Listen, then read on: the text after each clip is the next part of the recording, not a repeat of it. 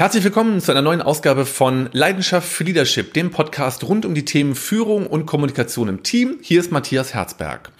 Die heutige Folge ist ein Mitschnitt von Herzbergs Denkmal. Das ist ein Videoformat, was ich regelmäßig auf LinkedIn veröffentliche. Deswegen kommt gleich auch das entsprechende Intro, nicht dass du dich wunderst ähm, dass ich gleich zu Herzbergs Denkmal-Video begrüße. Wenn dich das interessiert und du mit mir noch nicht bei LinkedIn verbunden bist, dann empfehle ich dir das zu tun.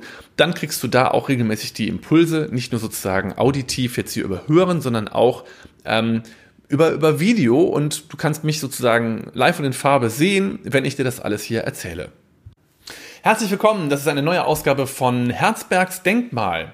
In der heutigen Folge geht es darum, warum es keinen Sinn macht, seine Gefühle vom Arbeitsplatz zu verbannen.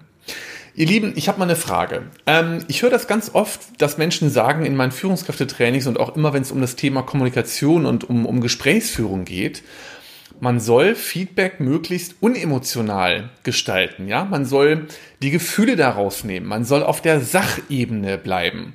Und ich möchte jetzt mal fragen, stimmt das? Macht das Sinn?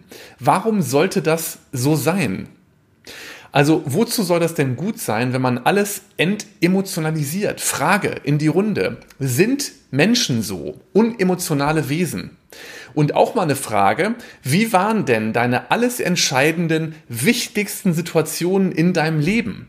Waren die emotional oder waren die nicht emotional? Ja, das ist eine rhetorische Frage, oder? Also die waren natürlich emotional. Also warum sollte man jetzt aus Feedback seine Gefühle rausnehmen, die Emotionen? Das ist doch Quatsch. Ganz so Quatsch ist es natürlich jetzt auch wieder nicht, weil möglicherweise wieder nicht so ganz genau klar ist, worüber wir hier reden.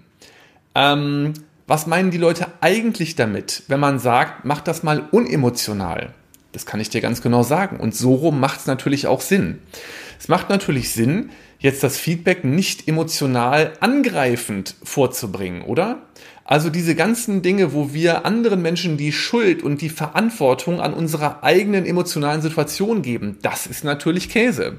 Also wenn wir dann sowas sagen wie, ich bin total sauer auf dich, weil du schon wieder unzuverlässig warst oder ich bin so enttäuscht von dir, weil du schon wieder die Frist gerissen hast.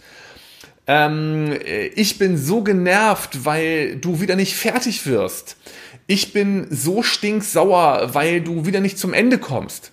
Leute, ganz ehrlich, also dass das keinen Sinn macht, ist doch wohl völlig hoff hoffentlich völlig klar, weil da geben wir Verantwortung für unsere eigenen Gefühle ab. Wir sagen, du bist schuld an meinem Scheißgefühl. Dass das keine gute Ausgangssituation ist für ein Feedbackgespräch, ist, denke ich mal, relativ einleuchtend.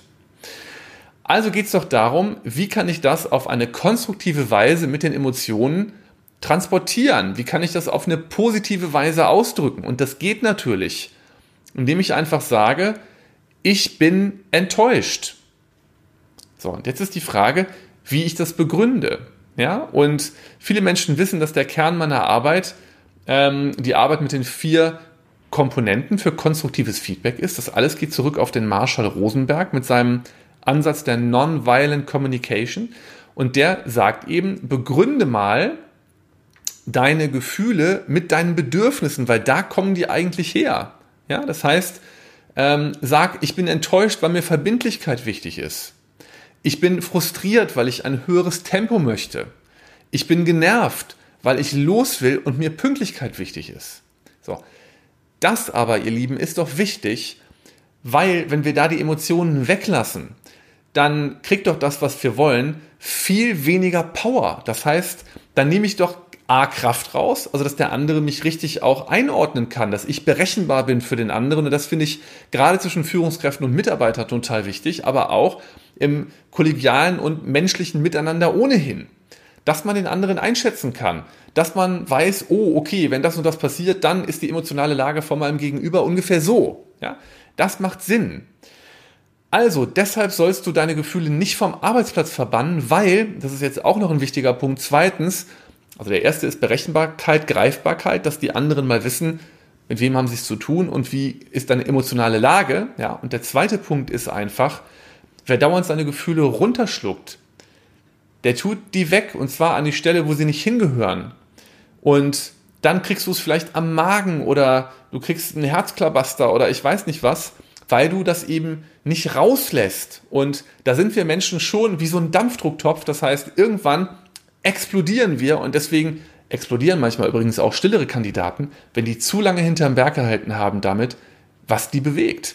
Ja, also, deshalb solltest du deine Gefühle nicht vom Arbeitsplatz verbannen. Ihr Lieben, wir tauchen nämlich nicht als Neutrum am Arbeitsplatz auf, sondern wir sind emotional, wir sind Menschen. Ja, und deswegen ähm, gib ruhig emotionales Feedback, aber auf eine konstruktive Weise. Das macht den Unterschied. Das war Herzbergs Denkmal. Bis zum nächsten Mal. Dein und ihr Matthias Herzberg. Ciao.